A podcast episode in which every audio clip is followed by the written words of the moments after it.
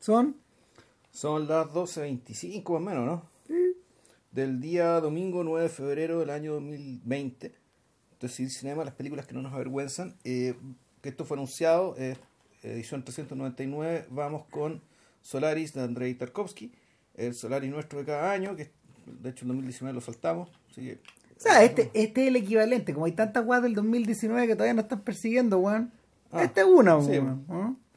Puede Sí, ser. Puede ser que este año grabemos otro, por ejemplo. quién sabe. Sí. Puta, quién sabe.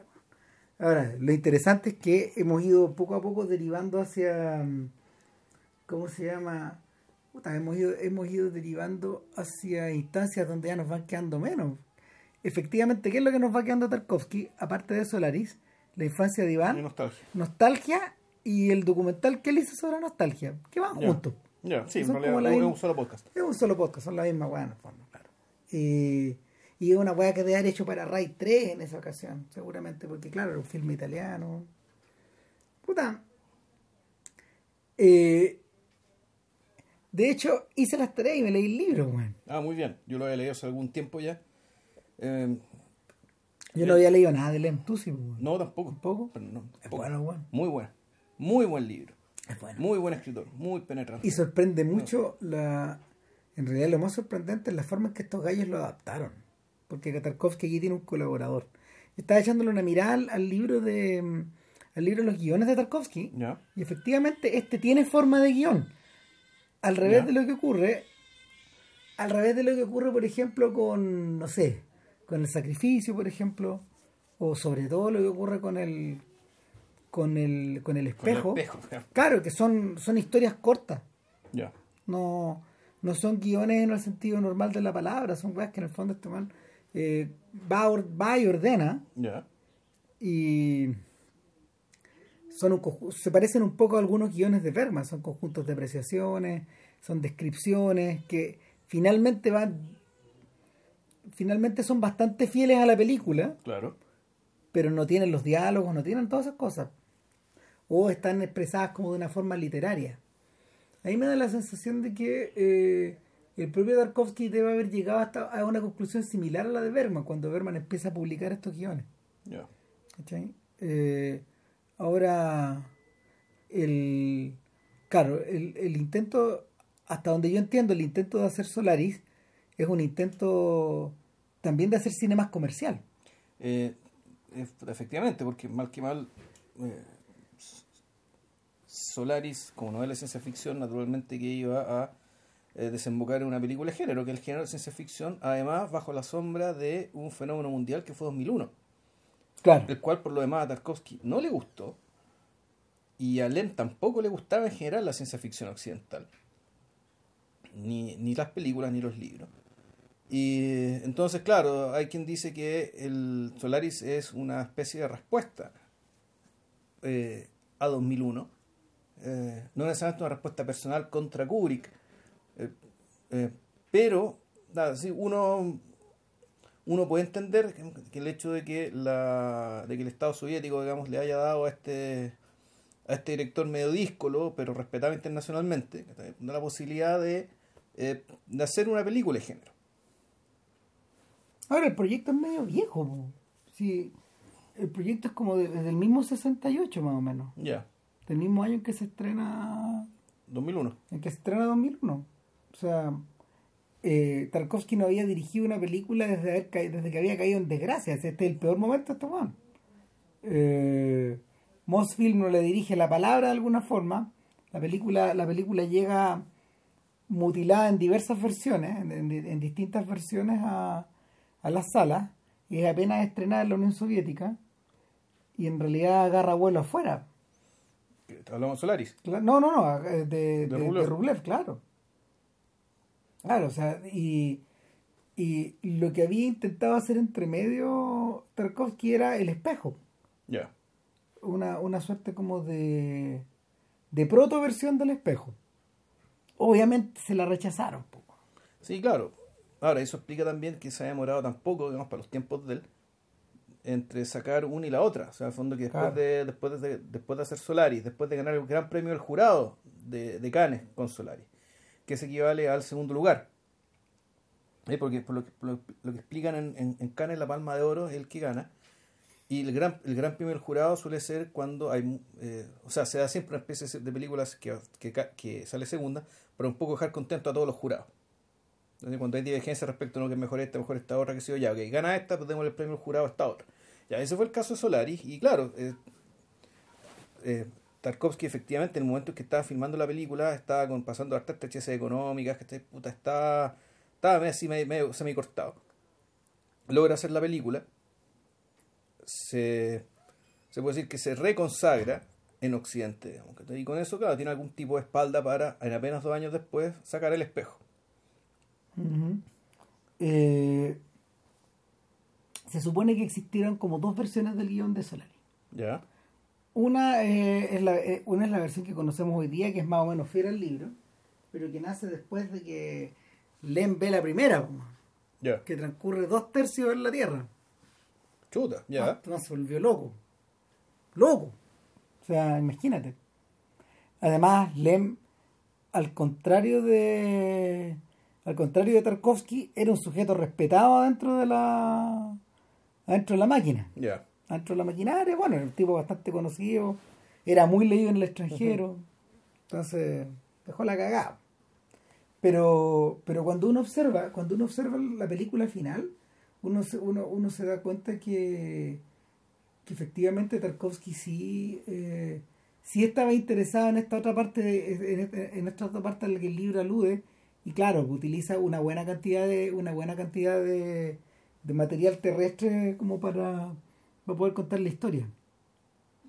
Da vuelta a ciertas situaciones, de hecho. Claro, yo recuerdo que en el libro lo que pasaba en la Tierra era muy poco. Prácticamente, Prácticamente nada. nada. Sí se aludía, se aludía cuando en los capítulos explicándote lo, la, la como disciplina, como ciencia, que claro, que había cosas que contaban o que aludían a episodios naturalmente ocurrían en la Tierra. Pero eh, Solaris es eh, en ese sentido la otro un actor secundario de este podcast va a ser la otra versión de Solaris que es, con, que es conocida que es la de George Clooney con Stephen Soderbergh. Claro.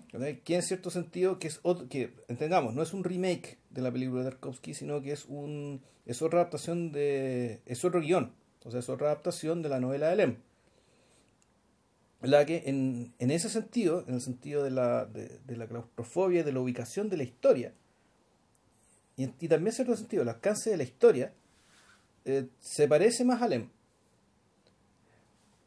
Pero, eh, claro, ahí van las diferencias respecto entre uno y otro, las vamos a las, las, las vamos a ir detallando a medida que avance el podcast. Uh -huh. ¿Qué estás leyendo? No, que estaba, estaba cachando una weá que igual me llamó la atención. Y era que el en realidad el tema con Harry, con el personaje femenino de la película, es bien contencioso porque originalmente iba a ser interpretado por la mujer de Tarkovsky. Ya. Yeah. Se llamaba Irma Rauch, la ex mujer. Ya. Yeah. O Rauch, no sé. Después fue Vivi Anderson el personaje. Y vaya que hace sentido que sea ella. Ya. Yeah. Si, si en el fondo es, es, la actriz de persona. Sí. El, eh, Tarkovsky no quería que fuera Natalia Bondarchuk porque encontraba que era demasiado joven. O sea, la historia que contaba Natalia Bondarchuk fue que el casting, el, el, el casting fue, efectivamente hizo un casting, eh, buscó por meses a la actriz que hiciera de Harry. Una de las que participó fue Natalia Bondarchuk. La vio, sí, le gustó, pero dijo efectivamente es demasiado joven.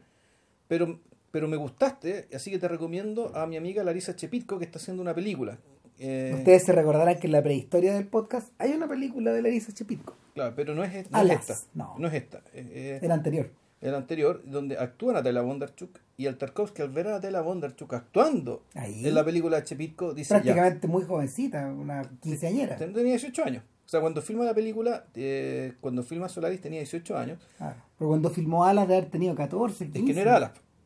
¿No era Alas? No, la otra. No sé si tú hicimos Alas, porque no recuerdo que, que, que estuviera esa actriz, pero bueno, puede ser que sí. Eh, tengo mis dudas, pero parece que no era. No, no era claramente no es la protagonista. No. El... Y bueno, Natalia Bondarchuk, a todo esto, dato anecdótico, es la hija de Sergei Bondarchuk, también uno de los directores más importantes del cine soviético, y el autor de Guerra y Paz. película que aparentemente es de podcast, de podcast y el que hablaremos en algún momento. Claro. Entonces, claro, eh, Natalia Wonderchuk es reclutada a través de este, este casting indirecto. Em, y era importante la elección porque el... Y ahí ya tengo la duda respecto a la novela. Porque en, la novela, en, la, la historia de Soderbergh, que parece ser, trata de ser más fiel al libro original, el peso de la historia está realmente en, el personaje masculino, Chris Kelvin, donde el personaje femenino de Harry es, es una aparición, eh, una aparición que tiene su evolución propia claramente, pero que es más bien instrumental a la historia de él, a su historia. Yo en cambio tengo la impresión de que eh, eh, de que Tarkovsky, la adaptación de Tarkovsky, el, el, el, trayecto, la trayectoria del personaje femenino tiene tan tiene igual importancia que lo que le ocurre a Kelvin. De hecho, esta es la primera película de Tarkovsky en la que un personaje femenino eh, casi se equilibra con, el, con, un, con uno masculino. Y es lo que vamos a volver a ver en el espejo, por ejemplo. Incluso ahí está desbalanceado hacia el personaje de la madre de, del cineasta. Claro, bueno, el espejo es raro porque el espejo es, una, es la mirada masculina de un niño, pero que está centrada en la figura femenina. Pero ahí el, control, el, el, balance está por el lado de la mirada. de, que, quien está hablando es un, es un hombre y que por lo tanto una presencia tan o más potente digamos, que el objeto de la observación. Eh, y si mal lo recuerdo, eh, los personajes femeninos no volverían a tener tanta importancia hasta el sacrificio. Porque en nostalgia el personaje femenino importa pero no tanto. Pero no es sobre, no es sobre ella. No sobre ella. No es sobre ella. Claro, en cambio, en cambio en el sacrificio, en el sacrificio, a ver, el, personaje de la bruja probablemente impera por sobre todos los demás. Claro. Pero al mismo no en términos como de aparición en cantidad de minutos. pero... al mismo tiempo es un personaje que no cambia. No, no, no, claro que no. Por lo tanto, la historia y la trayectoria sigue siendo la trayectoria de él. Sí. de su alter ego sueco. Ahora, eh, a ver, cuando uno, mira, cuando uno lee el libro, cuando uno lee el libro, el libro cae dentro de la mm, literatura de anticipación, por un lado, y, y cierta ciencia ficción más mm, cierta ciencia ficción como más filosófica, ¿no? Esta ciencia ficción que practicaban algunos americanos, por ejemplo, que era que era mm, era hard science fiction, o ciencia ficción dura como la de Arthur Clarke que yo creo que esa es la, ese, ese, es el punto de diferencia que, el primer punto de diferencia que tienen con Kubrick y 2001.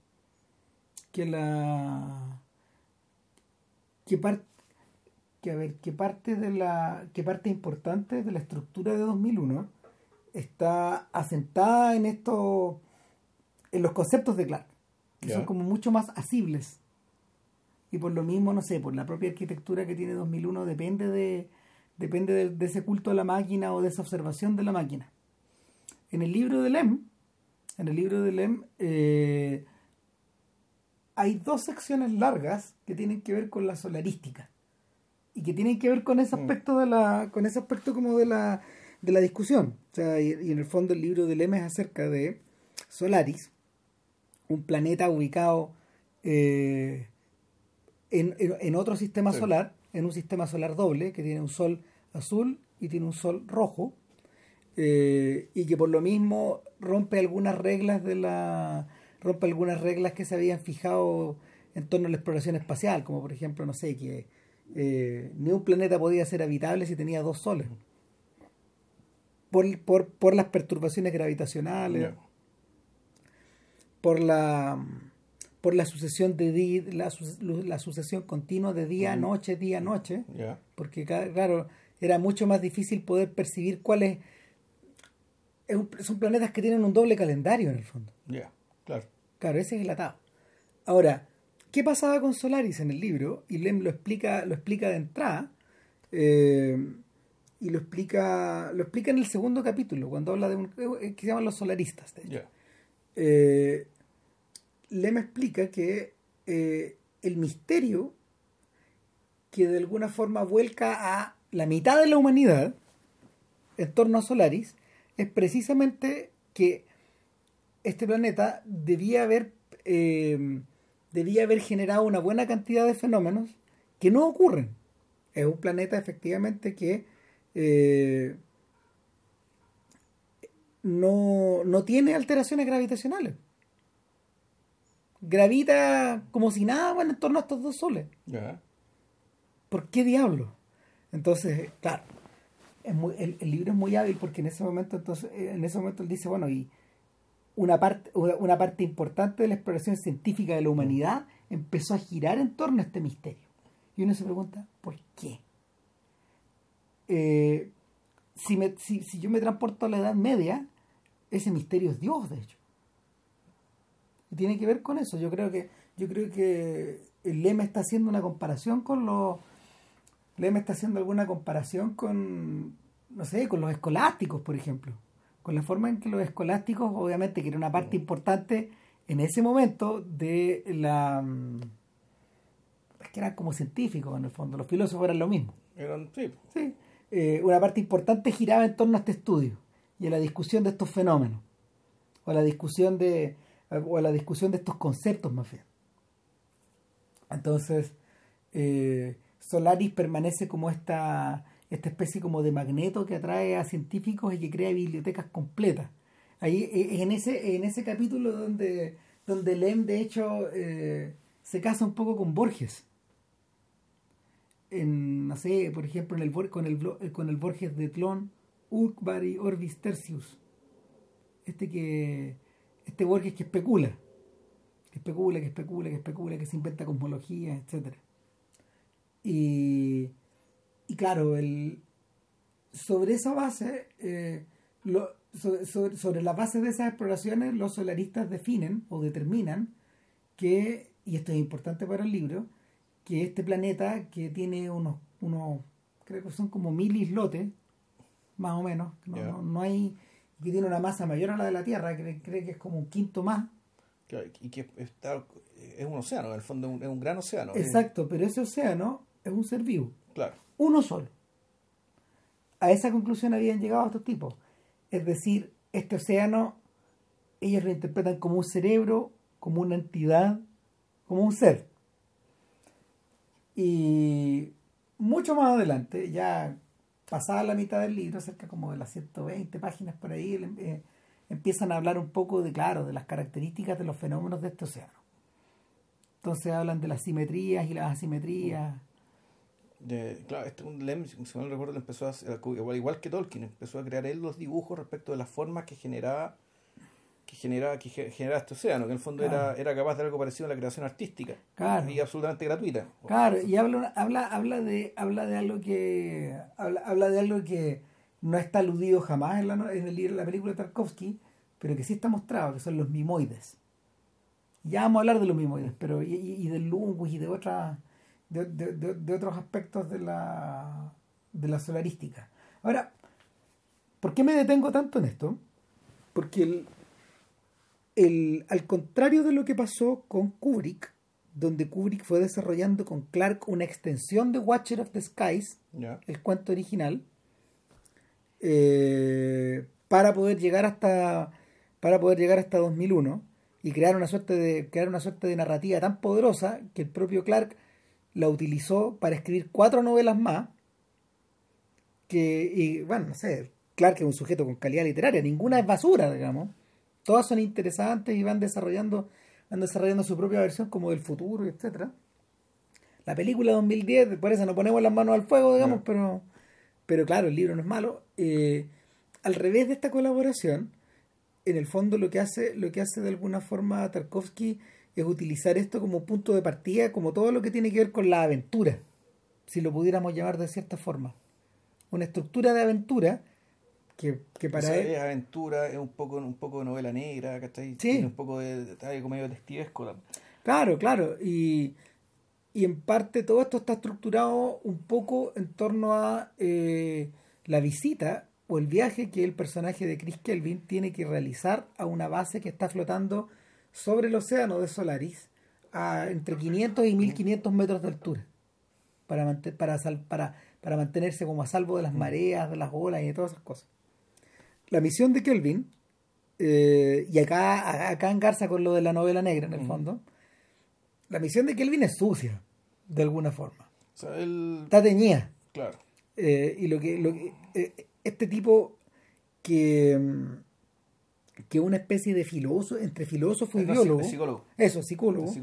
Eh, pero no lo explican bien en- no lo explican bien en la película. Lo, lo, lo- lo aluden nomás muy de lejos. Eh, en el libro apenas también está está, está- está aludido. Eh, la misión de Kelvin es establecer si vale la pena continuar con esta base o cerrarla.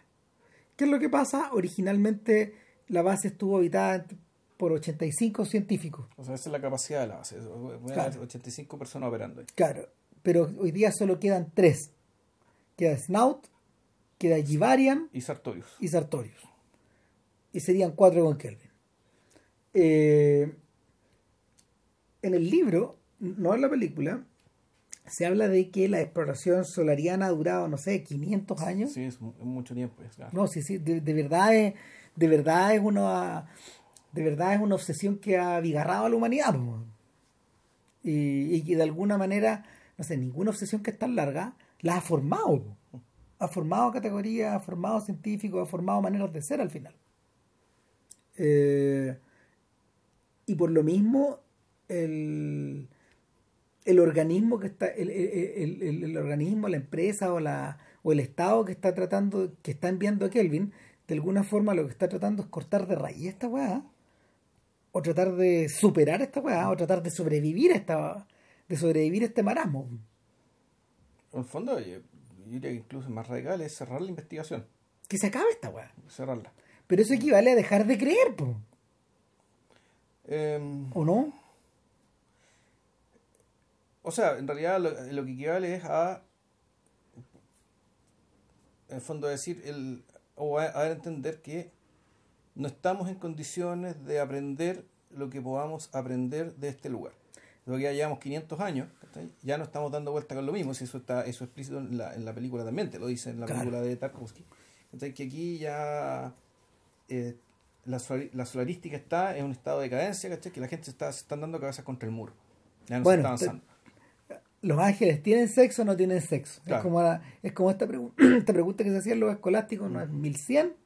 Claro, o cuántos pueden volar alrededor de una vela, ¿cachai? Cosas que ya que efectivamente se, tomaron con el muro, se tomaron con el límite de la especulación nomás, ¿cachai? Ya no tenían herramientas para saber más, para aprender Claro. más. Yo, yo, yo creo que a eso hace a eso hace alusión, digamos, porque en algún momento, en caliente, de hecho, eh, las lecturas que tenían que ver con Solaris obviamente referían a la Unión Soviética. Claro. Claro, y, y, y, y desde Occidente, no sé, los tipos pensaban, bueno, este, Siendo que el himno soviético era polaco. sí, claro. Eh, pero el pero, pero, pero en la versión en la versión de Tarkovsky eh, hay una referencia a eso sobre todo cuando eh,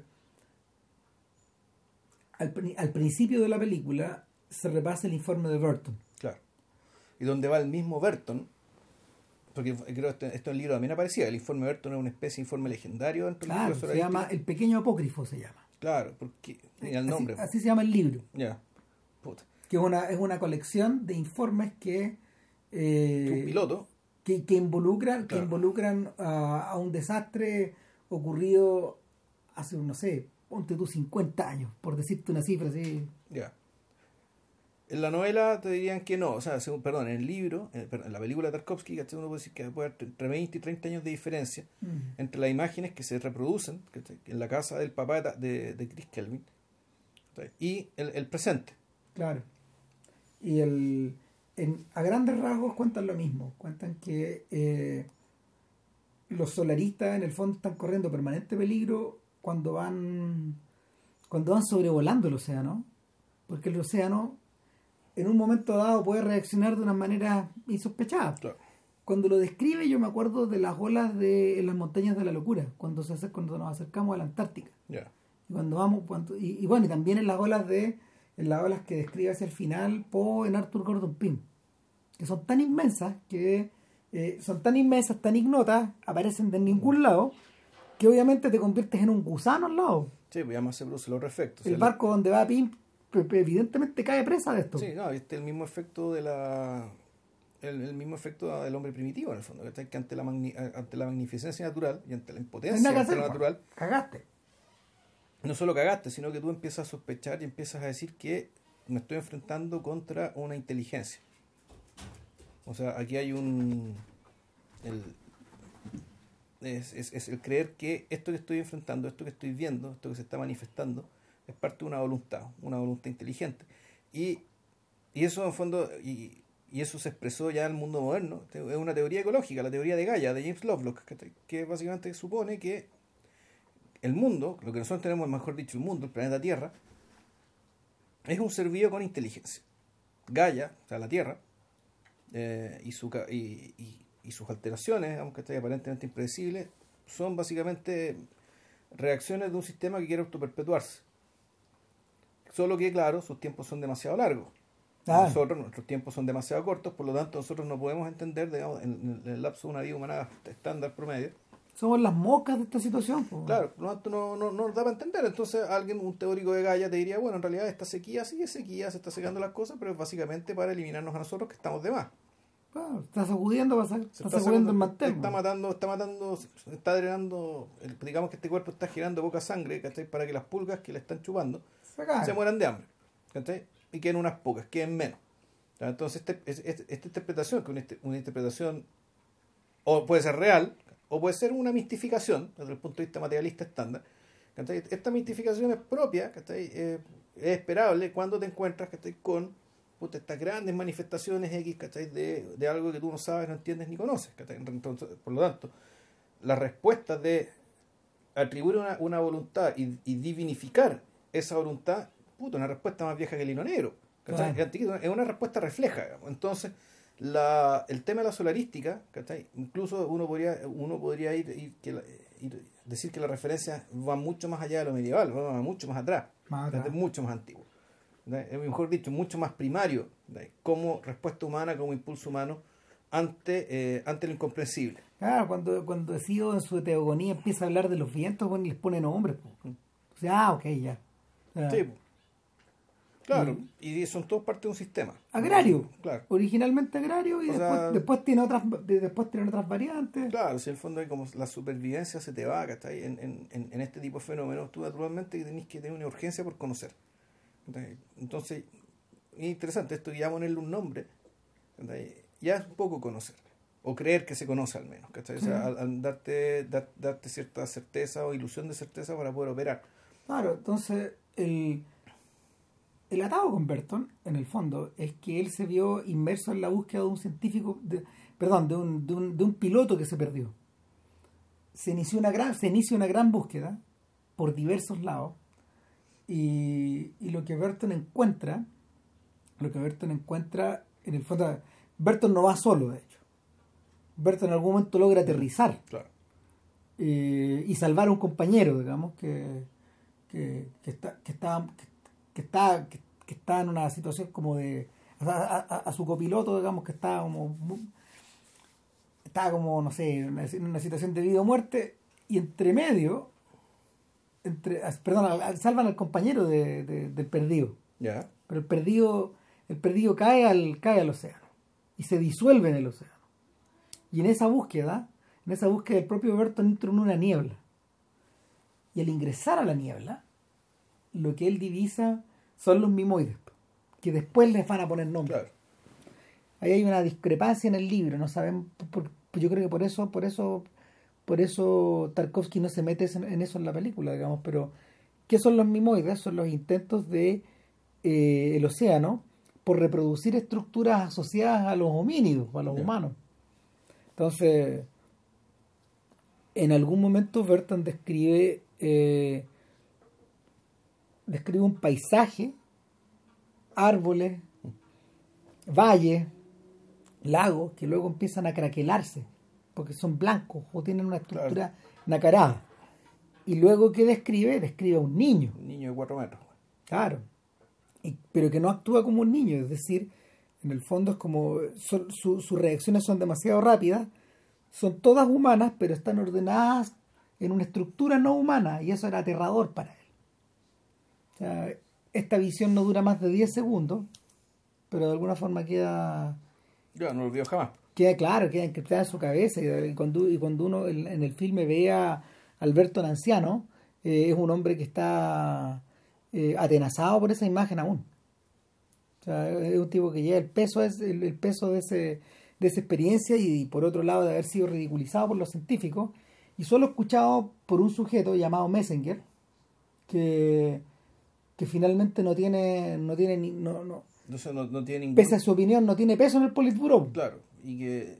A ver, la, aquí creo metámonos a la película, a la película de Tarkovsky. La película de Tarkovsky no empieza en Solaris, No que empieza así. empieza en la Tierra. Claro. Y empieza con la escena icónica del cine de Tarkovsky, que es la que son como estos, este- estos Estas algas. estas algas, digamos, que están flotando bajo el, ba- bajo un arroyo. Claro. Y donde está un, un, un señor más o menos mayor, que vendría a ser Chris Kelvin, interpretado por un actor lituano, Donatas Vanionis, que era, él ya era una estrella, o un actor más o menos del cine, del sí, cine soviético. sí, claro. Un tipo importante.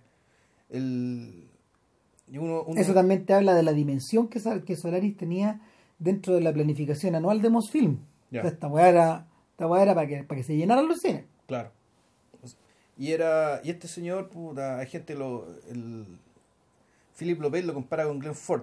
Yo lo encuentro más parecido a Eddie Constantine, el, el actor de Godard. A mí me gusta, sí, sí, claro. A mí me gusta que la idea de Soderbergh de utilizar a Clooney, evocando precisamente el tipo físico Sí. de Banionis. Sí, po. Para eso está Clooney ahí. O sea, no... Ahora, no es una inquietud de Clooney, o sea, hay que ver en los, en los créditos el tema de la producción. Porque Clooney muchas veces produce. Eh, y puede ser que tenga también una inquietud. es que claro, lo que pasa Ah. es que ellos, ellos hacen como una serie como de cuatro películas juntos más o menos. Ya. Eh, bueno, están todas las Oceans, Los Oceans, pero además, claro, además está el The Good German, por ejemplo, Claro. Muy buena película, ¿no? entre medio. Entonces, eh, y todas son exploraciones en el género, Sí. todas miran hacia el pasado, de alguna manera. Eh, en fin. El, la película de Tarkovsky, tal como decía JP, comienza con esta secuencia. Comienza con una secuencia que en el fondo, no sé, pues, evoca el futuro de los filmes de Tarkovsky. Fíjate que cuando vi la película, me da la sensación de que, de que a su manera Solaris es, es- es como una suerte de bisagra. Solaris no está filmada completa en el estilo trascendental, de hecho. Exacto. De la misma forma que eh, la infancia de Iván y que Andrei Rublev tampoco lo estaban. Hay secciones de Rublev que son así. Hay menos secciones incluso de Iván que son así. Pero de ahí para adelante, todas son en el estilo trascendental. O sea, si, si uno, si uno, si uno pensara, si uno pensara cuál es el centro de esta, cuál, cuál es el centro de ese canon, en mi cabeza en, en mi cabeza se ha desplazado hacia Stoker Ya. porque ahí, ahí, ahí el esfuerzo es total por, por, por conseguir eso. Y, y- claro, siendo aún todavía una película de género. sí, claro. También es una película de género. Lo que pasa es que además, lo que, lo que, lo- lo- una de las razones por las que por las que Solari es tan importante eh, en la filmografía de este tipo es que los elementos del sci-fi entran a jugar un papel acá y nunca se van. Nunca se van. Los elementos del fantástico, por decirlo de alguna forma. Este es el primer filme donde flotan todos. Sí. ¿cachai? Este es el primer filme donde hay, ¿cómo se llama? Donde, donde hay referencias a hechos desconocidos o a, trans, o a transhumanos o transmateriales. Eh, esta es la primera película, de hecho, donde, donde Tarkovsky se permite eh, referenciar a su propia biografía Sí. en, en esos términos enigmáticos. Claro. Y creo que la primera además donde llueve Al en un espacio cerrado. Exacto. Todos elementos que se volverían a repetir una y otra vez. Exacto. Y, y es divertido, es divertido e interesante mencionarlo. Nada de eso está en el libro de Lem. No, Nada. De hecho, todos esos son aportes personales en una película que al mismo tiempo es muy fiel al libro. O sea, ahora que la tenía fresca las dos, eh, hay diálogos que son literales. exacto. No, o sea, Pero yo me acuerdo de eso. N, como un 40% o más a lo mejor. Están sacados del libro. Entonces, o sea, hay, hay, un, hay un esfuerzo también grande en el fondo por convertir este libro que fue popular en, en ese periodo eh, y que hoy día es un clásico, claro, eh, eh, en, en- traspasarlo fielmente. Entonces, O sea, más que traspasarlo firmemente, porque, yo insisto, hay un gran respeto por el material original, hay un gran respeto y una gran intención de no de no hacer una, una lectura errante digamos, de, de, lo que este libro quería hacer.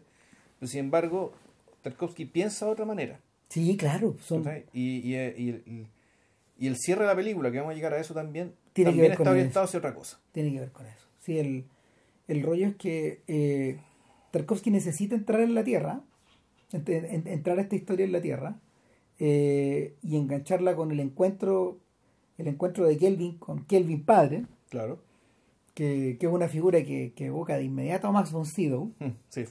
O sea, son estos actores que eh, de hecho acá el padre es muchísimo más alto que el hijo por ejemplo. No tiene el tipo físico del hijo. Ya no. Eh, parece no sé un actor sueco de Bergman.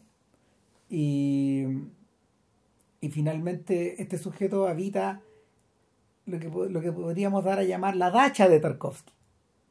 Esta, esta, esta suerte de cabaña en la mitad de la nada, en un espacio agrario que cuenta con, que cuenta con un camino de llegada, que cuenta con un pequeño bosque que evoca a la, al de las pinturas de Peter Bruegel, que, tiene un, que tiene un estuario o un lago que está permanentemente húmedo, donde nunca es verano, solo alcanza para la primavera en el fondo y, es un espacio, es un espacio que funciona como refugio, que, que funciona como hogar, que funciona como memoria. En el fondo, más que un lugar es una más que un lugar es una suerte de estado de ánimo. El, creo que lo discutimos en torno cuando hicimos el podcast de El Sacrificio, que Tarkovsky nunca vivió adentro de un espacio así. Los únicos momentos en que podía evocarlo era cuando tenía los medios para eh, construirlas desde la nada, levantarlas completa. Ahora, ni siquiera cuando era joven, porque el espejo lo que te hace suponer es que pasó su infancia, o periodos de su infancia, en veranos por lo menos, en espacio en un, así. En un lugar así. Claro, pero no todo. O sea, el, el, mundo soviético. Pero, que eso se convirtió, claro, ese se convirtió, por decirlo así, en su centro espiritual. Claro, el mundo soviético de Tarkovsky eh, es un mundo de departamentos, es un mundo de ciudad, es un mundo de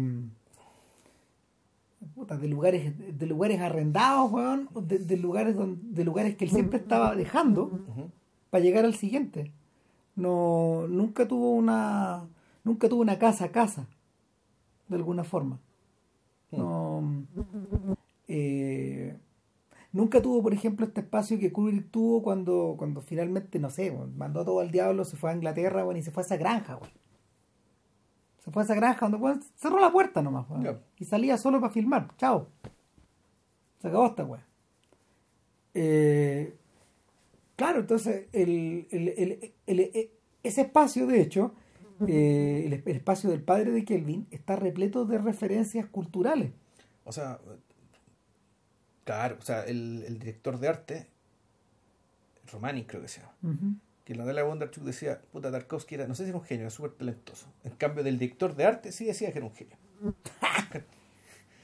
impresionante, Sí, porque en el fondo, claro, es lo que hemos conversado, que cada cierto, eh, respecto, está todo, puta, no solo Occidente, está el mundo entero en esas murallas. Claro, son, son como, es como este, este, es como este recuadro, perdón, es como este grabado de Durer, que se llama Melancolía.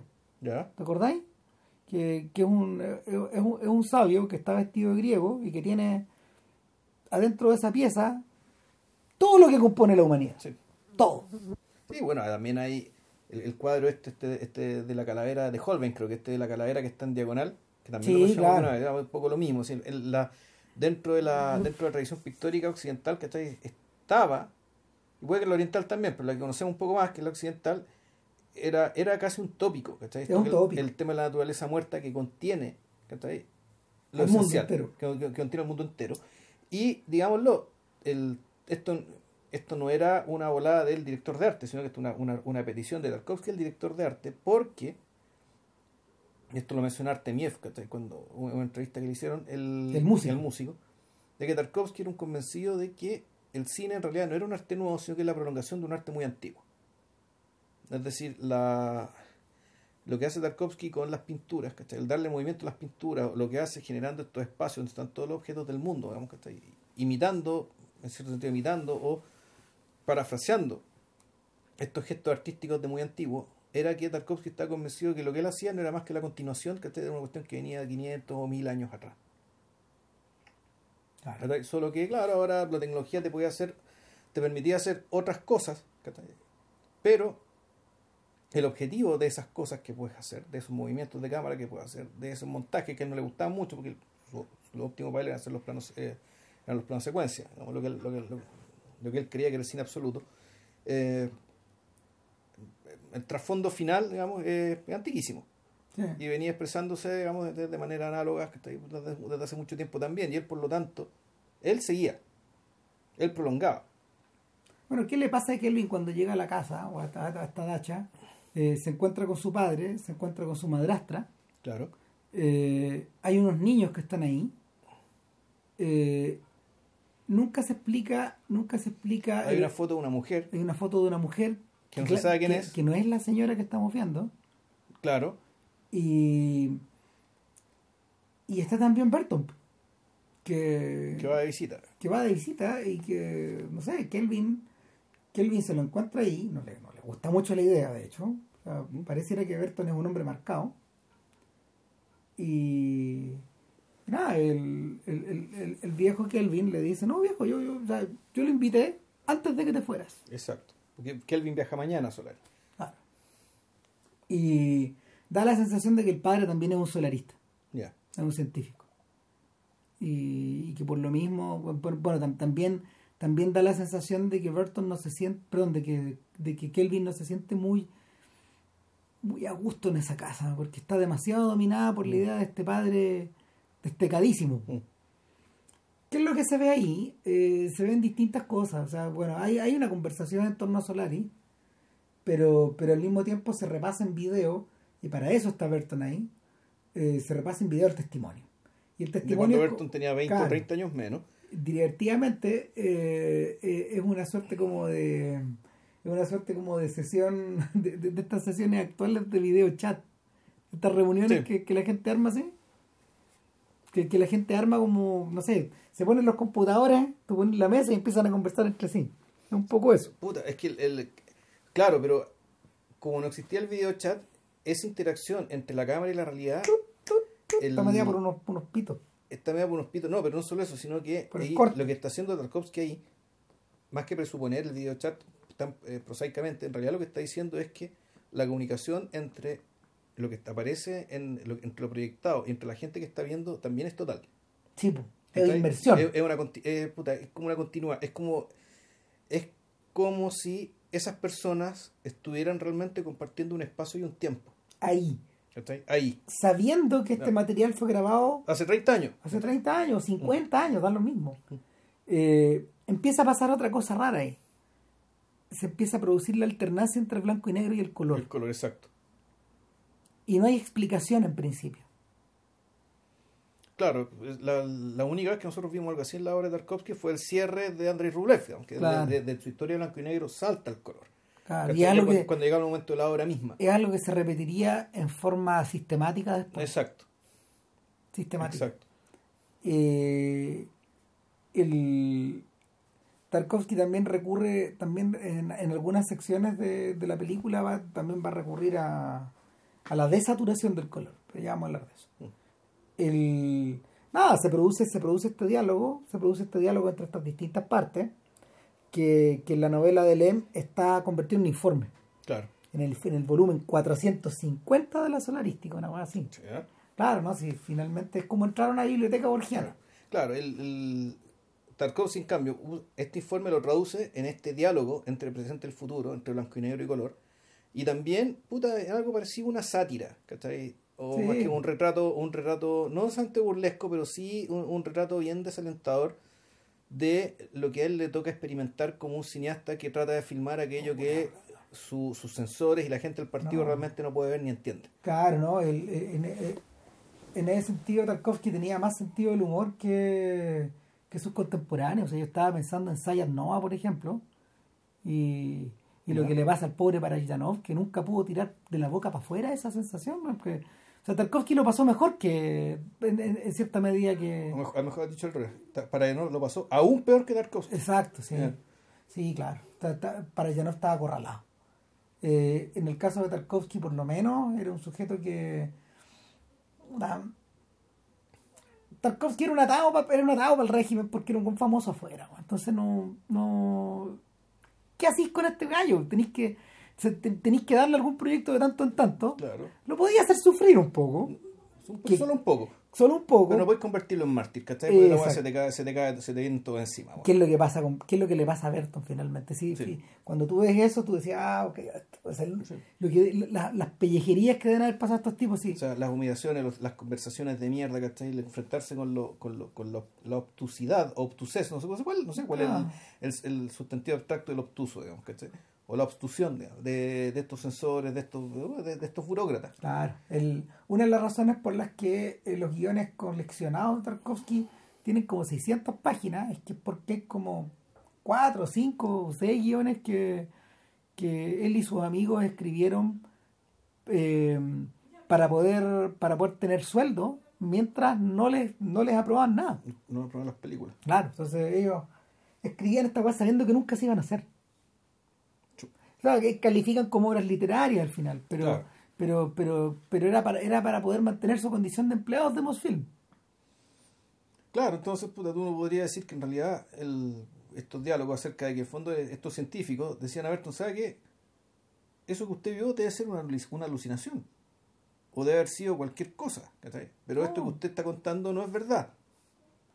Y Berton decía, pero ¿qué le, puedo decir? esto es lo que yo vi, esto yo lo vi. Y, y, en el fondo la, la, discusión respecto de la veracidad o no queda, eh, suspendida. queda suspendida, o mejor dicho, reducida a la salud mental de Bertón. La especulación acerca de la salud mental de Bertón, que es lo mismo que podría decirse respecto de, eh, de Tarkovsky, su fe religiosa y su fe en eh, y su convicción respecto a cómo está construido el mundo. Este sujeto inestable le vamos a seguir dando pega, pero que no hueve. No, no, no, le creemos, no, no, no, es de, no, es de los nuestros tampoco. No, es de los nuestros, entonces, en esa condición, en esa condición desmedrada, Berton se, Berton se presenta en esa casa ya en su vejez, eh, probablemente un compañero de generación de Kelvin padre, yo creo que será, por, por, esa, esa es la razón por la que está ahí. Y, y el propio Kelvin está muy incómodo. O sea, finalmente Berton se va y, y, ahí sobreviene la secuencia más enigmática de, de Solari, que, que, es la secuencia que, que es la secuencia que, que Tarkovsky filma en Ansaka, Tokio. O sea, se nos olvida decir que hay una conversación muy dura, muy dura. Entre padre e hijo. Eh, no, entre Berton y Galvin. Ah, sí, claro. Que están ahí a la. que están al pie de un árbol, de un árbol que tiene una especie de escalera que sirve como casa club. O algo así y que, claro, ahí te queda muy claro que, eh, que Kelvin en el fondo es San Pablo. Kelvin tiene el papel de, un San Pablo. él tiene que ir a erradicar con esta cuestión. Y ya tiene que terminar con esto. Corte. Corte y se acabó. En el fondo, Kelvin sería uno de los tipos que está cuestionando a Ayrton en, el, en, la escena, en, esta grabación de, hace 50 años antes. Entonces, eh, básicamente la uno no puede decir que Kelvin, que Berton es exitoso en plantear en Kelvin la sombra de alguna duda, digamos, respecto de su mm. misión, ni, ni respecto de nada, digamos, en ese sentido yo creo que la, la presencia de Berton es más bien, eh, está más bien pensada en el espectador, en el efecto que puede, que puede generar el espectador, eh, y la información que puede generar respecto a lo que vendrá, antes que eh, tener algún mínimo de influencia en lo que Kelvin piensa o vaya a hacer. Claro, uno a cierto nivel se puede se puede pensar de que este es un personaje que, sirve para la exposición. Sin embargo, cuando, cuando vemos las carreteras de Akasaka, eh, ¿Qué, es eso? Quienes no han visto la película, la cosa cambia. Claro, la, cuando, cuando ya Kelvin se tiene que ir, ahí se va a, ahí lo que te muestran es, en vez de mostrarte puta que lo suben un cohete, lo que te muestran es un largo trayecto de unas carreteras en Japón carreteras que allá por el año principio de los, eh, principio de los 70 eran ultramodernas. Eran ultramodernas, y era, y era también, pues el fondo, el, el mundo como un, un gigantesco no lugar, como este, este como este, este, estos espacios hechos donde uno en realidad vive desplazándose y deslizándose, donde uno no, está. Exacto, es el, el, es el retorno de Berton a ese loop, a ese loop interminable, del cual, en el cual la dacha de, de los Kelvin es era, era un alto en el camino, era una especie de refugio. Entonces, eh, te da la sensación de que ese mundo, eh, de ese, que ese mundo, esta parte, está ajeno y que el propio Berton de alguna manera está condenado a ir girando como una célula alrededor de él. Claro, y es una secuencia muy, muy, muy larga. O sea, Y, don- y donde, el, donde Artemiev en el fondo tiene la mayor parte de la pega. exacto. porque son es la creación de espacios sonoros pero electrónicos y Que por lo demás, esta es la primera colaboración de Artemiev con Tarkovsky. que se prolongaría para para el resto de la vida Hasta el final, sí. al revés esta es la última película que Tarkovsky filmaría con Vadim Yusov Ya, que lo mandó al diablo si se mataron weón. chuta, ya. claro por- por- yo creo que precisamente probable, o sea, es bien probable que que por, probablemente ten- tenga que haya tenido que ver con, no sé Tar- Tarkovsky Tarkovsky no era un paseo por el bosque en las filmaciones no, esos, esos- rodajes eran sufridos entonces Pero eh, no aguantó no. no, Yusuf no- el DP, ¿no? claro Sí, lo andó cortado claro o sea Yusov es es el héroe de Rublev claro. podríamos decir que de alguna forma Yusov crea el estilo visual de Tarkovsky Eh, eh, o sea, es, instrumental en eso en desarrollarlo. ¿verdad? Y nada, lo que, lo que sobreviene de ahí, ahí viene un corte y ya estamos en el espacio. Ya estamos en el espacio. Estamos la- con Kelvin eh, ya en la, en la, en la oscuridad. O sea, y eso es bonito, que la, a, diferencia de la... Esta, esta, esta puta, que es casi una utopía, esta utopía modernizante, digamos, del hombre viajando en el espacio en una en cabinas muy blancas, muy limpias, muy sanitizadas, ¿cachai? Que es No, 2001. esto- esto- claro. Aquí eh, Kelvin está en las tinieblas. sí. Este, Está en un espacio, un espacio oscuro donde apenas se ve su rostro. Y, y en la oscuridad que va hacia la oscuridad. Lem lo describe, Lem describe como el el refugio o el, o el cubículo como si fuera una burbuja. A través de la cual, no sé, él, él se desengancha del Prometeo, así se llama el, el cohete, que está, que está orbitando eh, eh, por lejos en el sistema, en el planeta, hasta llegar a la, hasta llegar a la estación. Eh, Lem también describe que en el fondo lo eh, Kelvin de alguna manera cuando empieza a orbitar Solaris va boca abajo y lo que observa en, el- en la caída en el fondo es como una inmensa pared y eso es el océano El océano, exacto.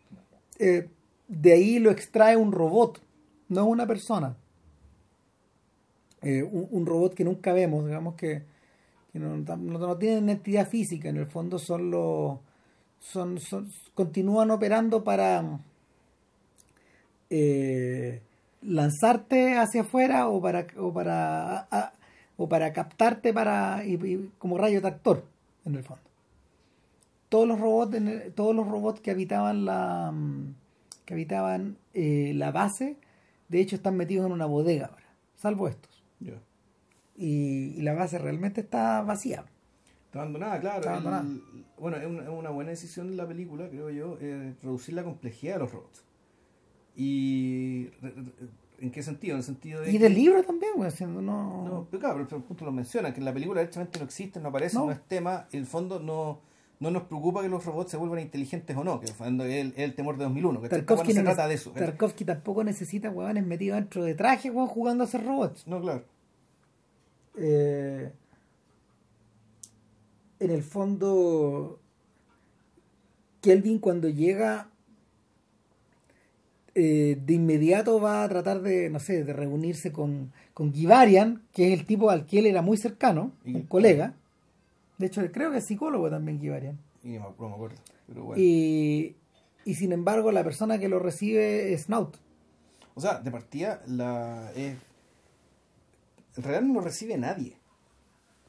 No. No lo recibe no, nadie, razón, empieza a circular como por un espacio vacío. O sea, llega, no hay nadie recibiéndolo, no hay, no hay nada esperándolo en la, en la, en la plataforma de llegada de, de- de- de la cápsula que lo envió. Empieza a recorrer los pasillos. eh, en ese sentido, el, el- ahí sí la cosa es un poco más parecida a 2001 en cuanto a la circularidad de las cosas, la circularidad del espacio, que además está diseñado, bueno, sería una estructura lógica pensando en, en, en ¿cómo se llama esto? En un, en un, equipo de ochenta y tantos científicos de igual nivel, digamos, donde el tema de la jerarquía no va a ser importante, entonces claro, es un espacio circular, los dos más o menos son iguales, pero como esto está vacío, tú lo que tienes en el fondo es, un gran espacio donde la cámara puede desplazarse, mm. desplazarse de manera continua para mostrar una tremenda desolación y un tremendo abandono. Y eso es lo que recibe a Chris Kelvin cuando llega a Solaris. ¿Qué pasa en el filme de Soderbergh que yo estoy olvidado? Pasa algo parecido. O sea, tampoco, tampoco lo recibe nadie. ¿Por qué? Porque en el fondo las otras dos personas que están, porque aquí ya después de ser está muerto, es, eh, Snow, que no es Snout, Snow, el personaje de Jeremy Davis, está encerrado, casi nunca lo ves pararse de la silla, siempre está al frente del computador y el personaje de Sartorius, que tenía otro nombre, que es el, Viola Davis, que es una mujer negra, en este caso, en la película de Soderbergh, eh, está encerrado, igual que Sartorius. Ah. En, ese, sentido es exactamente igual, es muy, realmente es muy parecido, solo que el, la estética la estética de los objetos y los colores eh, y los materiales con que está hecho se ve menos desvencijado se ve menos se ve menos menos deteriorado cuando en el libro Lem describe el lugar, en el caos y en el desorden en el que se encuentra, yo de inmediato pensaba en. De inmediato pensaba en la zona. Ya, Impresionante. Cuando, cuando son parrafadas, son parrafadas de descripciones de, de cables, de lugares, de libros, de cartografía, de. Exacto, entonces yo, yo, yo de inmediato me imaginaba los cenitales mirando las cosas botanas. Capaz de agua, weón. Las largas. Monedas, imágenes de santos. Las largas traslaciones tarkovskianas. Sí. Bueno, y divertido, además, weón. Le odiaba a todas esas weón en, la película de Tarkovsky. Parecía una atrocidad. Impresionante. Bueno, eh, en resumidas cuentas, ¿qué le ocurre a Kelvin? cuando se enfrenta a Snout, bueno, la extrañeza. o sea, que antes de enfrentarse a Snout, lo primero que ve eh, es una figura corriendo, así huidiza. Entonces a él también lo recibe y aquí hay otro género, ya el género del terror, que ese tipo de apariciones son apariciones propias del terror. Sí, es decir, eh, gente, retazos de gente en movimiento en el fondo. Uno no alcanza a ver qué hay. de algo, de, alguien que se mueva. Exacto. Eh, da la sensación de que es como un querubín o un niño. Nunca lo explican. De hecho, la película nunca entra en detalles, igual que el libro, en torno a qué están experimentando los otros. ¿Cuáles son sus propios visitantes? Porque, porque así, así se refieren a ellos, digamos, o los huéspedes, mm. de guest. El, cuando Kelvin llega a, la base se encuentra con que, claro, un tipo como Snout evidentemente está o sumido como en un estado depresivo o sumido en un estado está descentrado este científico que debería estar preocupado de hacer sus observaciones sobre Solaris está hablando o banalidades o cosas sin sentido o a veces hacen sentido es medio circular su diálogo. Eh, Así, el, en el fondo, aquí lo que está pasando. Cuesta cualquier cantidad que te diga que Ivarian se murió, Claro, que no se, se murió, se suicidó. Claro. No está, está muerto. Y que el otro, el otro, el otro científico, Sartorius, está encerrado en una pieza. Que no se han visto en no sé cuánto rato. Y, y no se ven. Y por lo tanto, claro, ahí no hay cooperación científica, no pareciera estar avanzando los proyectos. Y claro, y lo que te dicen además es que aparte de estas dos personas, aparte del muerto, están los visitantes, ¿cachai? Que tú te enteras que son proyecciones, ¿cachai? O mejor, o uno podría interpretarlo así, son mecanismos de defensa, ¿cachai? Del planeta para no ser conocido, para no ser investigado. O sea, uno podría inferir que en realidad lo que quiere Solaris, suponiendo que tuviera esta inteligencia, es que eh, es o que te entiendan, que realmente te entiendan, o que derechamente saben que vayan a ser aquí.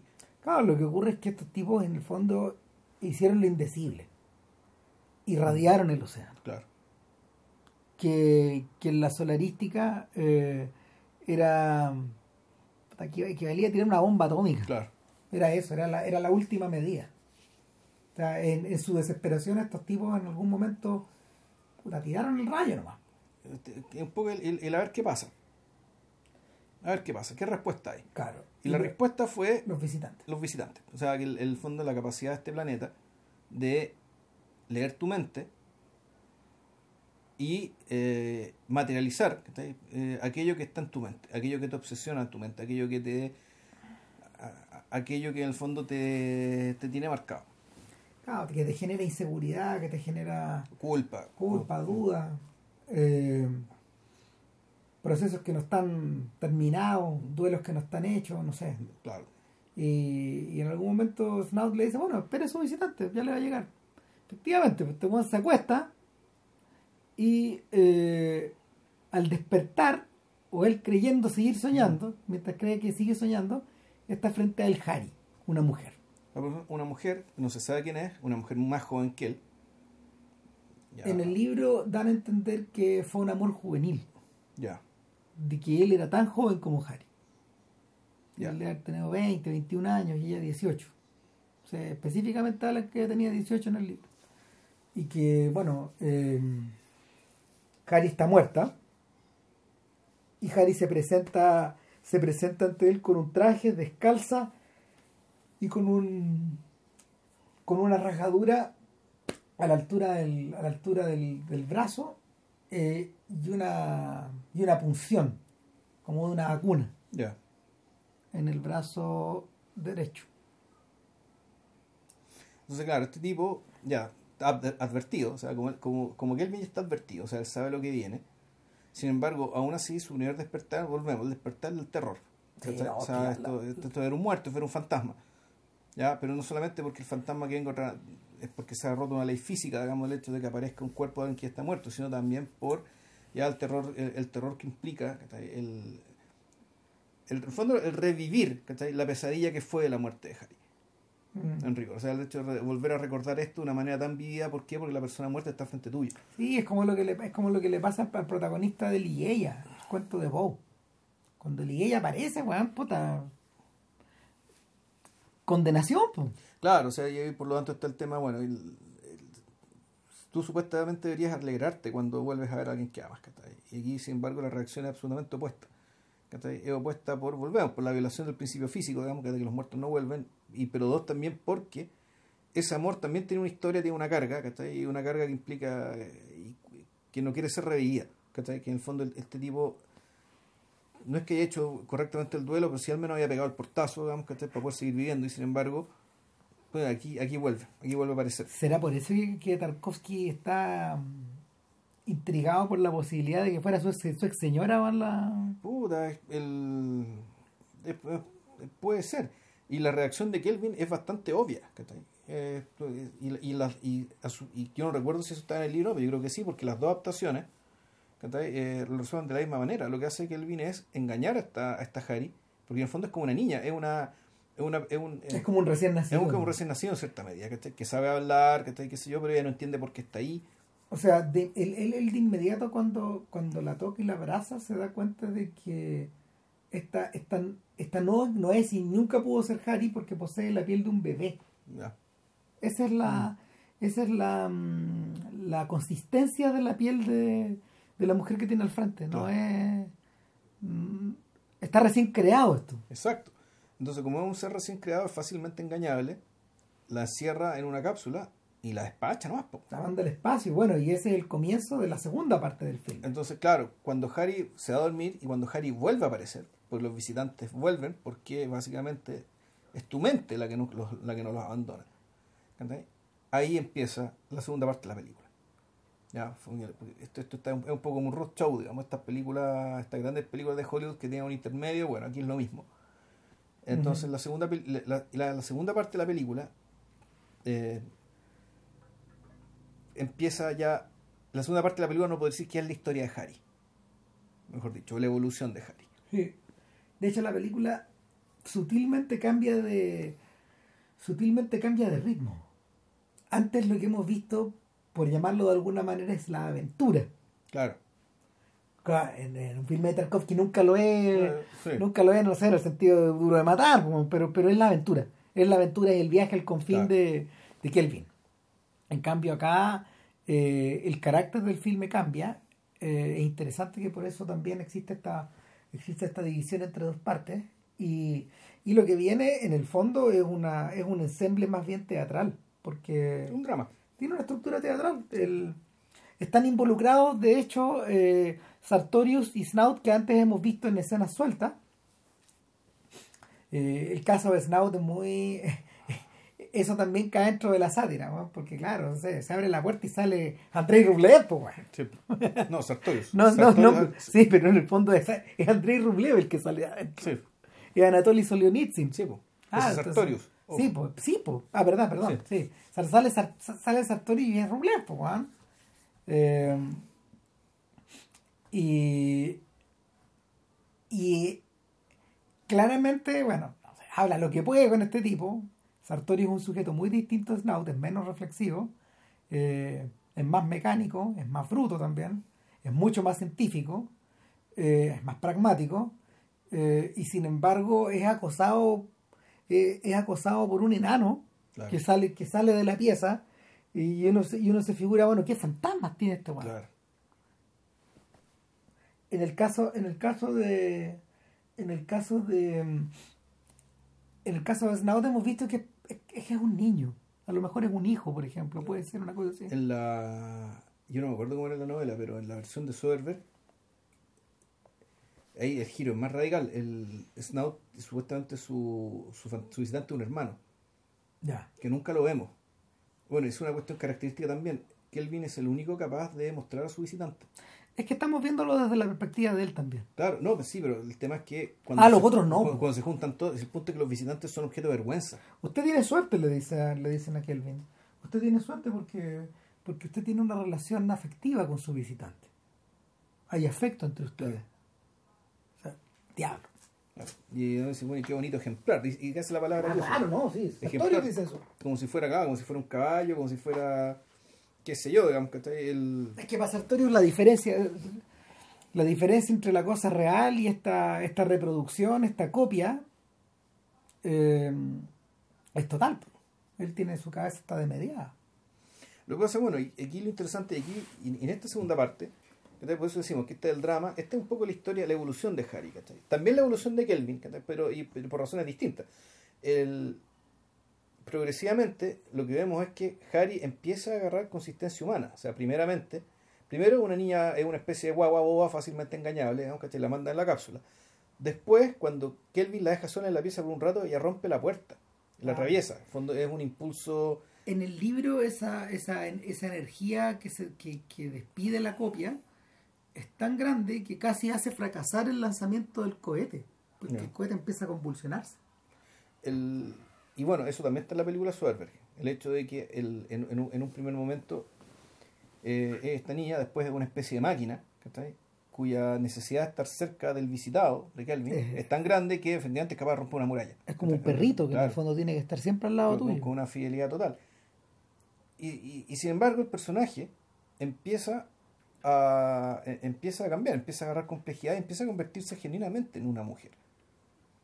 Ya, el- En alguien que experimenta dolor, Claro. que experimenta la ausencia, en alguien que en principio parece aprender a dormir o Claro. parece aprender a comer.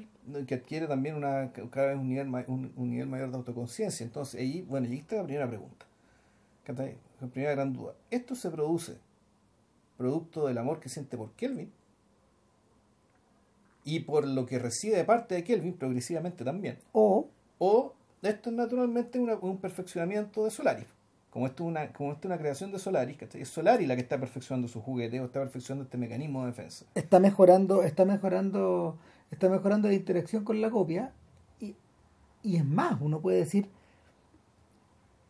esta copia es Solaris. Esta copia es Solaris, pero esta copia con el tiempo también es Harry. Claro. ¿cachai?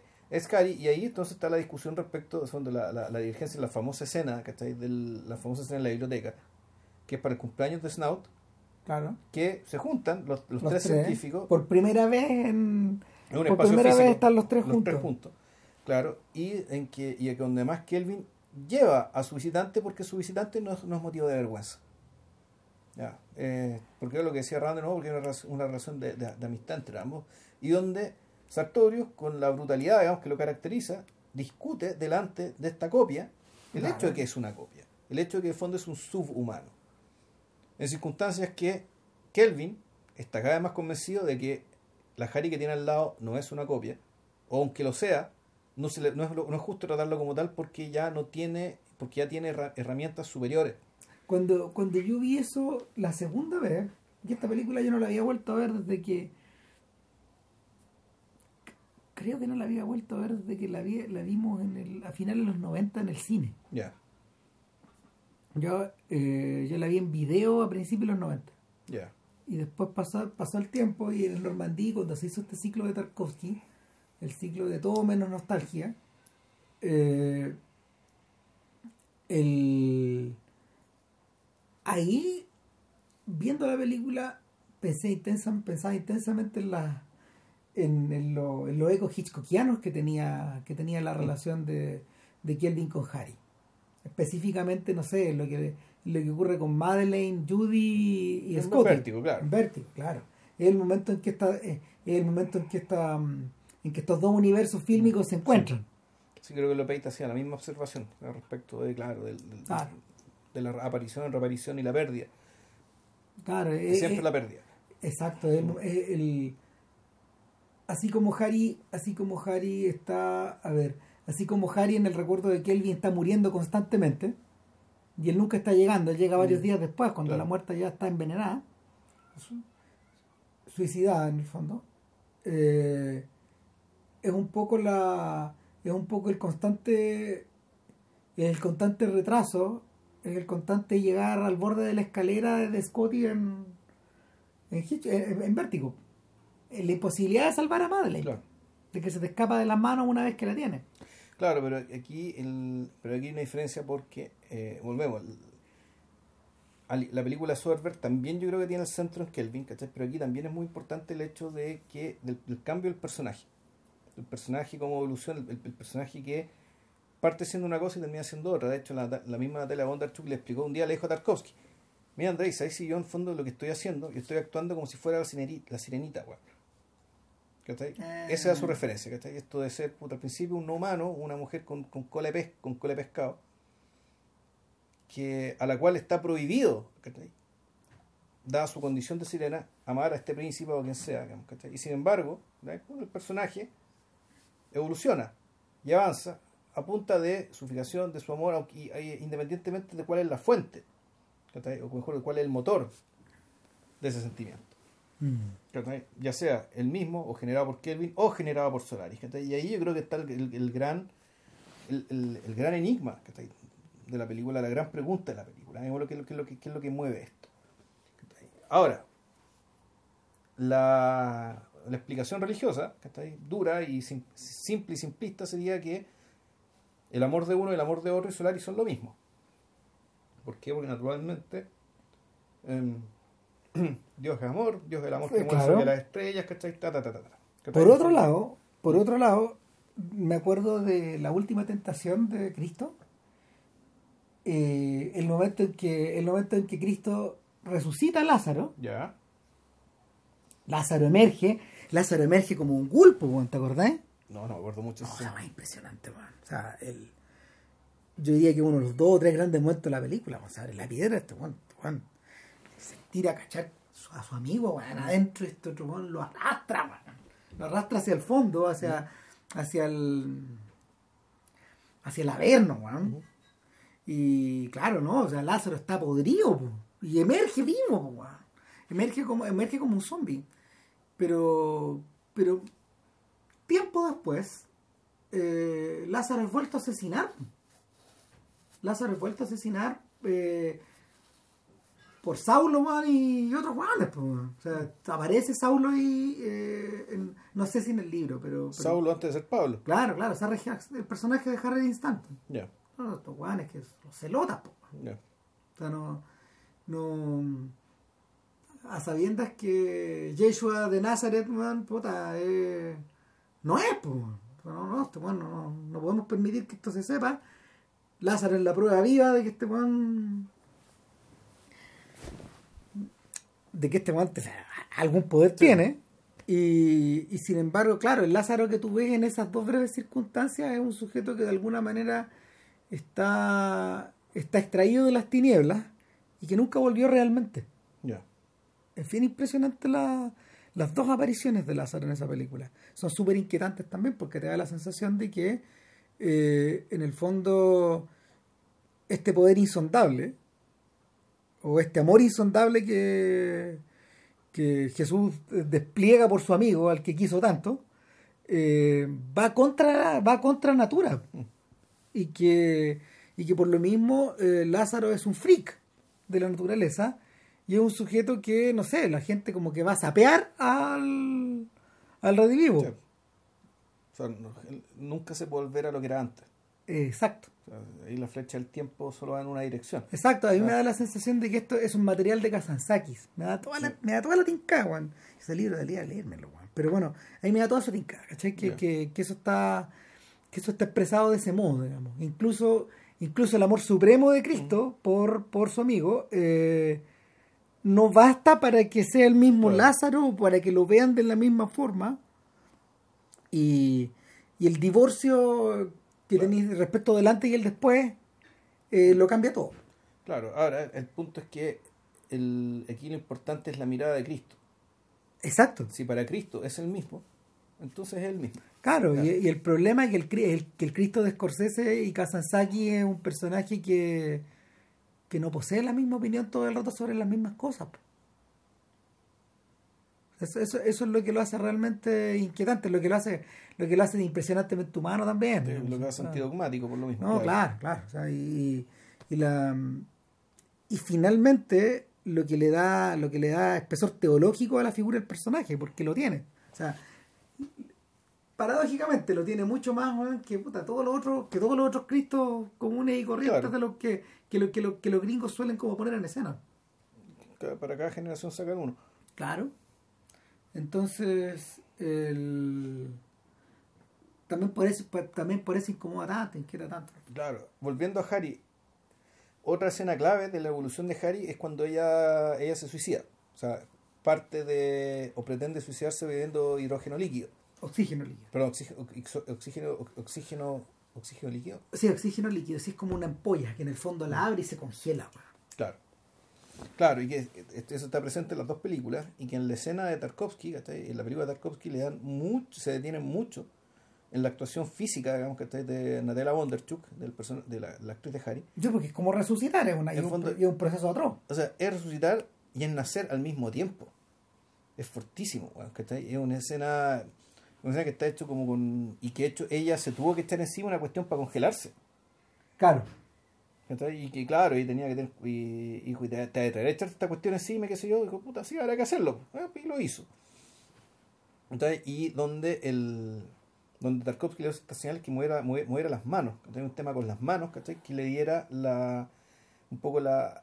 Al, al mover las manos era, era, era el gesto de la, del, del despertar. Es la contorsión de una marioneta al Claro. principio, al principio. Después es un humano, pero... Pero claro, la sensación es esa. La sensación es que en realidad, no sé si está, está resucitando, pero en realidad está renaciendo. mm, ¿cachai? Y que el y que es bien arroz esto de que estar naciendo y estar consciente que estáis naciendo. Porque uno cuando está naciendo no se acuerda de ni una hueá, ¿cachai? No, No, nada, no sabe, no sabe lo que es. Sin ¿cachai? duda debe ser un trauma, pero... En cambio, en cambio, aquí el personaje es un personaje que es eh, que fue consciente de su muerte, o sea, a la hora de, como decía, el, el- el- este oxígeno líquido, digamos, y también es consciente de este, de, de este renacer, que puta, es un renacer porque en realidad es movido por el hecho de que los, ¿cómo se llama? nuestros visitantes en realidad no mueren ¿no? no mueren. Entonces tú lo que tienes es básicamente una energía, un- un- una energía vital constante, como un tren en movimiento, básicamente, ¿cachai? que está eh, que está empujando un obstáculo que se autoimpuso. De hecho, el- la estrategia que la estrategia que Sartorius discurre para poder sacarse de encima a esta gente tiene que ver con la forma en que no, con las especulaciones solarísticas de, Claro. de cómo está de cómo está facturada la materia en Solaris. El caso son neutrinos. El- Exacto, no son átomos. Cuando, cuando en el libro, cuando en el libro Kelvin empieza a, a, a observar una muestra de sangre de Harry, empieza a, a- empieza a penetrar en la estructura atómica, pero no encuentra el átomo. Claro. Porque no hay. No hay. Son neutrinos, o sea, son partículas, una de las partículas elementales que están dentro, si mal no recuerdo, están dentro del núcleo eh, están dentro del núcleo Sí, de, están- de un átomo, ¿cachai? pero que es el neutrino. no, no puede ver. Claro. Entonces, el, el, eh, esa estructura subatómica de esa estructura subatómica de Solaris es la que debiera es la que debiera ser disuelta. Ahora, eh, en algún otro momento la soledad de Sartorius le permite discurrir otra solución. ¿Qué pasaría si en vez de eh, dejarnos atrapar por nuestros terrores nocturnos, enviáramos a Solaris un estímulo diurno? De qué somos y qué queremos. Y eh, en, el- en la película no lo muestran, pero en el fondo lo que hacen es enviar un. transmiten transmiten hacia Solaris el, el- el- la- una encefalografía de, de Kelvin. De Kelvin, exacto. Claro. Y los visitantes se acaban. Claro, los visitantes se acaban y... Pero bueno, aquí efectivamente, el, si bien era muy importante el tema del trayecto y la evolución de Harry, eh, sin embargo la perspectiva siempre es la de Kelvin, es decir, cuando las cosas pasan. Eh, Kelvin, eh, Kelvin no está, o mejor, mejor dicho, Harry no está. Cuando, cuando Harry está queda congelada, ¿cachai? ya es un hecho consumado, no la vemos haciéndolo. Cuando Harry pide que por favor, y ella, ella- ella pide que eh, emitan el encefalograma de Kelvin hacia, el- hacia el planeta, eso tampoco lo vemos, No. siempre lo sabemos después. Sí. En el fondo, Vamos. el, Vamos por detrás siempre. y siempre, y Es la maldición de Kelvin de llegar después que ella se suicidó también. Claro, o sea, llegar después, ¿cachai? pero al mismo tiempo que el, la mirada, siempre la mirada de Kelvin, siempre nos enteramos la- de las cosas cuando se entera Kelvin, No, no, no cuando le, cuando, no cuando le pasa a ella, siempre, Claro, entonces, siempre está Kelvin ahí. Por eso la inmensa sorpresa de Kelvin después de una secuencia donde él cae, fiebre- cae con fiebre, cae enfermo y alucina, ¿eh? ve múltiples Harry en su pieza, ve a su madre en su pieza. Y que no entendemos que la foto que está en la casa, esa Ahí era por, su madre. por fin entendimos quién era. claro.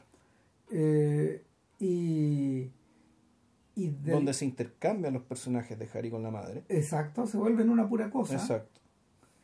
Y el, el tipo despierta de este delirio y Harry ya no está. Hay un mensaje, se lo lee Snout, es una carta de despedida. No sabemos qué pasó. No sabemos si se disolvió, de hecho. Claro. Nada, no, no, no, hay, no hay claridad. Eh, en la, lo que sí parece haber, lo que sí parece estar claro es que eh, es que todo esto de, de alguna manera fue gatillado por la, la larga conversación el día del cumpleaños de Snow. Donde, donde es una conversación que se lleva a cabo en una suerte de De un espacio común, que es una biblioteca. Claro, pero que funciona exactamente igual que la dacha de, que, Exacto. la dacha de Kelvin. Que hasta hay una, hay una máscara de diablada de acá del norte de Chile, o sur de Exacto. Bolivia. Están las estaciones de Bruegel. Exacto, que son los incluyen, cuadros. Que incluyen a mm, que incluyen a, la- a los cazadores en la nieve. El invierno, que es el, que es el más famoso, el más importante. Claro, y que es el cuadro rector de la filmografía de Tarkovsky de alguna manera. Eh, antes hemos visto también la, la, la Trinidad y la ciudad mm, la ciudad de Dios de, De de Rublev. Puesta ahí en, en la habitación de Kelvin. Exacto. Eh, y y de alguna forma lo que resta lo que resta es un poco el remate Eh, Sí, pero es un remate que también tiene su peso propio. sí En el sentido de que, claro, el, una vez que está, eh, una vez que se resuelve esto, ¿cachai? supuestamente se abandona Solari. eh, nadie lo explica de cierta forma de, de- de- de- una manera muy abierta pero claro ya nos resta mucho por hacer de alguna manera se ha hecho paz con Solaris Claro. O hay una especie como de mutuo entendimiento o de, o- o- o de una mutua aceptación de la ininteligibilidad Inte- Inteligibilidad mutua. eh, mutua claro Inteligibilidad mutua. mutua, claro, de que, de que en el fondo, no sé, lo, lo- lo- la, la creación, las creaciones de las creaciones de los, de los visitantes por parte de Solaris eh, indudablemente iban a quedar castradas, deshumanizadas en el camino, incluso en la medida que se fueron humanizando. Yo- no, sé si la cosa vaya por ahí. El- Pero- pero uno- por- pero- o, o se puede entenderlo así o puede entenderlo derechamente, esto es una rendición. También. Es, es decir, los humanos eh, dicen, ¿sabes qué? Esto, el, nosotros cortamos puentes, o sea, ma- mandando mandando esta, esta señal y que los visitantes no aparezcan más, ¿cachai? Y dado los peligros que hacen, ¿sabes qué? Nos vamos. O sea, eh, bueno, básicamente es la claudicación que había. Nada cambió, es la claudicación que había propuesto el Politburo al principio, weón. Claro, claro. Pero, y aquí viene lo interesante, ¿por qué? Supuestamente te dan, te dan, te dan a entender de que se acaba la misión, Solaris, eh, por lo Hay un- menos Kelvin vuelve. Hay un diálogo con Snout donde Claro. le dice, bueno, ¿y qué va a hacer ahora que usted, ahora que usted va a volver? Y, eh, y, y- y Kelvin responde con otra pregunta. Oye, usted que ha pasado tantos años acá, ¿qué atadura tiene con la Tierra todavía? Y que de, de alguna manera esas dos preguntas quedan flotando Claro. y se resuelven en la siguiente escena. Que, que es, volvemos al comienzo, a las algas que flotan, Sí. al agua que ahora está congelada, Ah, pues estamos- el, el- invierno. el historia está a punto de congelarse con el completo. Claro. Eh, el mastín de, de Kelvin padre reconoce a, reconoce a su hermano, Claro. claro, y lo, lo- lo va a buscar, y el otro está muy contento, digamos. Y Kelvin llega, llega a la ventana, mira el interior de la ventana, y en vez de llover afuera, llueve adentro. Yo adentro, claro. Eh, hay un contraplano, vemos a Kelvin padre eh, mojándose en el interior de la casa, ordenando unos libros, Claro.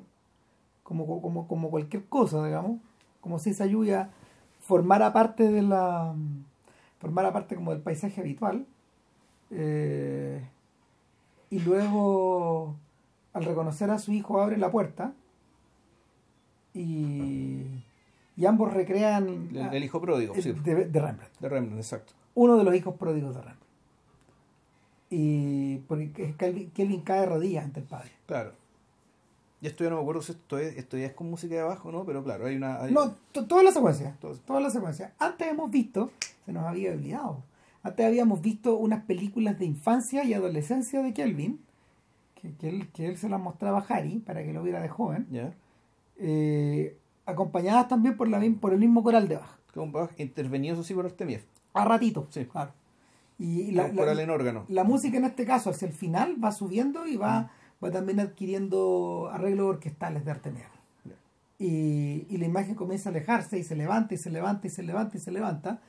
Vemos su- su- sucesivas capas de sucesivas capas de niebla Claro.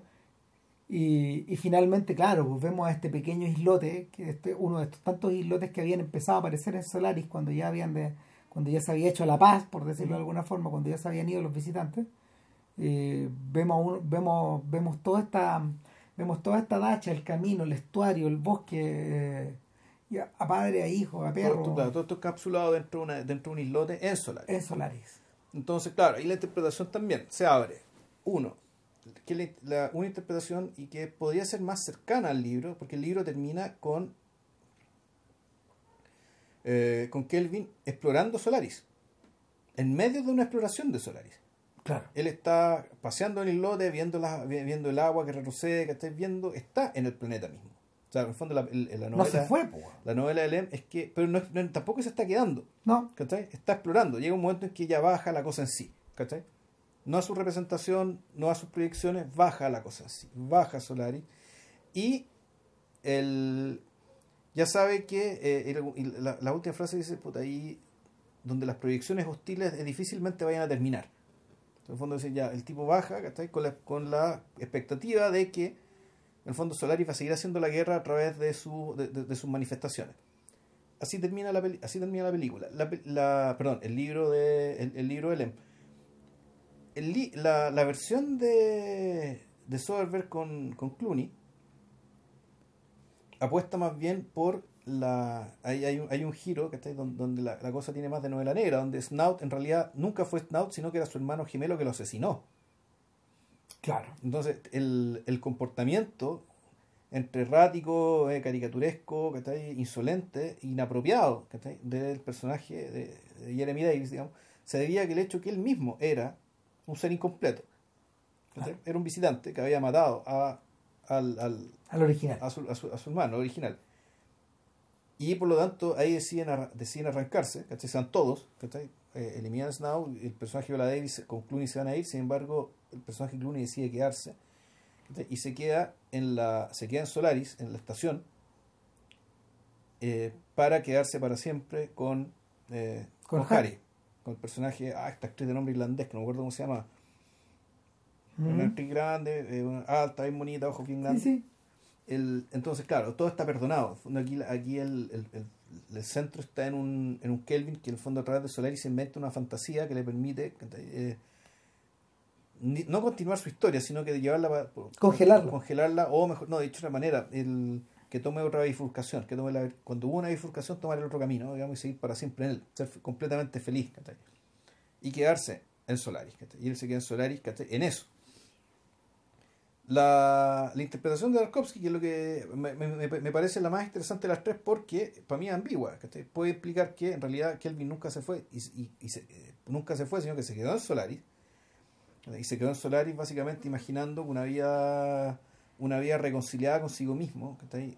sin Harry, sin su madre, pero sí con su padre, con el cual no necesariamente está, eh, está, está en disputa, pero eh, sí, ah, da- dado el cierre que te están proponiendo, ¿cachai? sí había una separación espiritual existencial importante.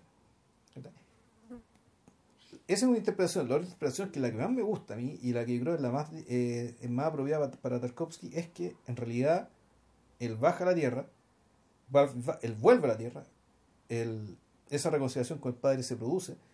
Si, todos estos fenómenos natural, sobrenaturales de la lluvia dentro de la casa que es algo que se imagina a él. ¿Por qué? Porque él nunca salió de Solaris. O sea, mejor dicho, Solaris se fue con él. Él trajo Solaris consigo. Y Solaris lo va a acompañar Siempre. hasta el fin de sus días, igual que a Berton. Eh, viéndola- volviendo a ver la película, eh, a mí me hace sentido que termine como termina, porque me da la sensación de que siempre estuvimos en Solaris. Ya. ¿cachai? Que, que esa suerte como, que esa suerte como de, de instante de paz que este hombre tiene al llegar a, al llegar a la- al, al hogar de su padre, a estos recuerdos de infancia, a estos niños corriendo, a este perro dando vueltas, a este caballo, a este caballo tan tarkovskiano Sí, que que, aparece que va, que- que está ahí, que se cruza. y que observa a los niños. Claro, y que su sola presencia ya tiene un peso dramático, un peso simbólico tremendo. Exactamente, y que, y que el caballo lo volvemos a ver eh, ya convertido en una imagen en, en la en la sala de reuniones. Claro. Entonces, eh, mi impresión, mi impresión, claro, es que la la secuencia inicial que está tan que está, que está tan descoyuntada, que está que está que está construida a partir de diversos elementos que hemos ido viendo en el libro, digamos, y que, que- que- que muy hábilmente los expone. Toda esta secuencia positiva también es Solari. Y, y es una versión más, es una versión más, más estructurada de la, de la alucinación, de la visión, de la de esta especie como de de catarsis final. Ya. Ahora, interesantemente, eh, Tarkovsky apuesta por la ambigüedad de la misma forma que Kubrick apuesta por la ambigüedad al final de 2001. Busca, se busca ese mismo efecto. La irresolución. Ahora, parte importante de, eh, del atractivo que el sci-fi tiene para nosotros es precisamente a propósito de esta irresolución. La- las mejores las mejores muestras del fantástico también provienen de esta de esta tensión entre lo real y lo imaginado O sea, o, o dicho de otra manera, que el, el devenir de aquello que no entiendes, ¿cachai? Eh, probablemente tampoco lo entiendas. O, dicho, o puede interpretarse de una manera o puede interpretarse de otra.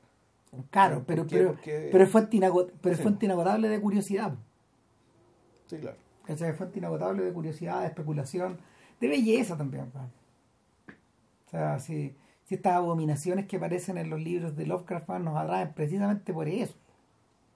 Que no pueden ser no pueden ser visualizadas pues, son co- como que este weón las describe en el papel pero puta se desarman en la medida de que este, de que tratáis de, de pintarlas de, de- de que tratáis de representarlas no sé. Es un poco eso. Ahora la, la vuelta tremenda de, de Solaris es que eh, sí encuentro un equivalente visual para esta para esa sensación en el caso de Kubrick eh, el esfuerzo titánico de toda la última media hora de- proviene de esta proviene como de esa inquietud también de ese desembarazarse Mm. cosas mm. No sé, tendría que volver al 2001. No, es impecable, bueno, esa weá. La, la- mientras, mientras mejor la imagen, más, más, más, más clarito queda, porque porque el weón lo consigue, el weón lo consigue en el fondo desilvanando la eh, desilvanando como la estructura narrativa, pero al mismo tiempo entregándose a la, a la lógica del plano y del contraplano. Está conseguido sobre esa base de las cosas. Plano, contraplano. Toda la secuencia final. Es una, secuencia de planos contra planos donde cada uno, donde, donde a cada, a cada estímulo a ca- eh, le responde un contraplano que echa hacia adelante la historia, o que la vuelve más ambigua, o que la descontextualiza, o que la cambia, etcétera. Es medio dialéctica la sensación. Eh, acá no, pues acá es eh, acá, acá en el, el énfasis está como en la Sí. continuidad. De hecho, si Tarkovsky hubiera podido filmar en un solo movimiento de cámara, el- la ilusión de, de elevarnos hacia, lo, hacia, hacia el confín de los, del océano Solaris, lo hubiera hecho. weón. claro, o sea, en último término está logrado a través como de la niebla, pero Claro. se sirve muy, muy bien de esa, de, de esa idea, pero claro, está, está, está, esa, está esa voluntad, está ese interés. Puta nada, po. Eh, vean Solari, lean Solari Sí. y vean la otra Solari. Po. Sí, también es buena. Es buena, ¿no? Fue una buena película. No sé cómo están pensando, son buenas, así que- Y para después de las vacaciones de Vilche, Sí, vivimos de vacaciones, yo desaparezco ahora, mañana, estaría volviendo, el, a lo mejor grabamos el 23. El domingo no va a ser 23. después, va a ser después. Yo ¿Cómo creo que yo- después? no, ¿Los otros puede, 23 tú van a estar? puede que no esté, pero puede, puede ir ahí cachamos. Ahí cachamos, ahí eventualmente van a ir grabaremos. ¿Y anunciamos, no? ¿O es sorpresa? No, no, no. no, el no. número 400 es sorpresa. El 400 es sorpresa. En el, en el número está la solución y la explicación. Puta, qué buena tu sorpresa. po. Puta la weá, Ya, ya. ya. Ya, bueno, chao.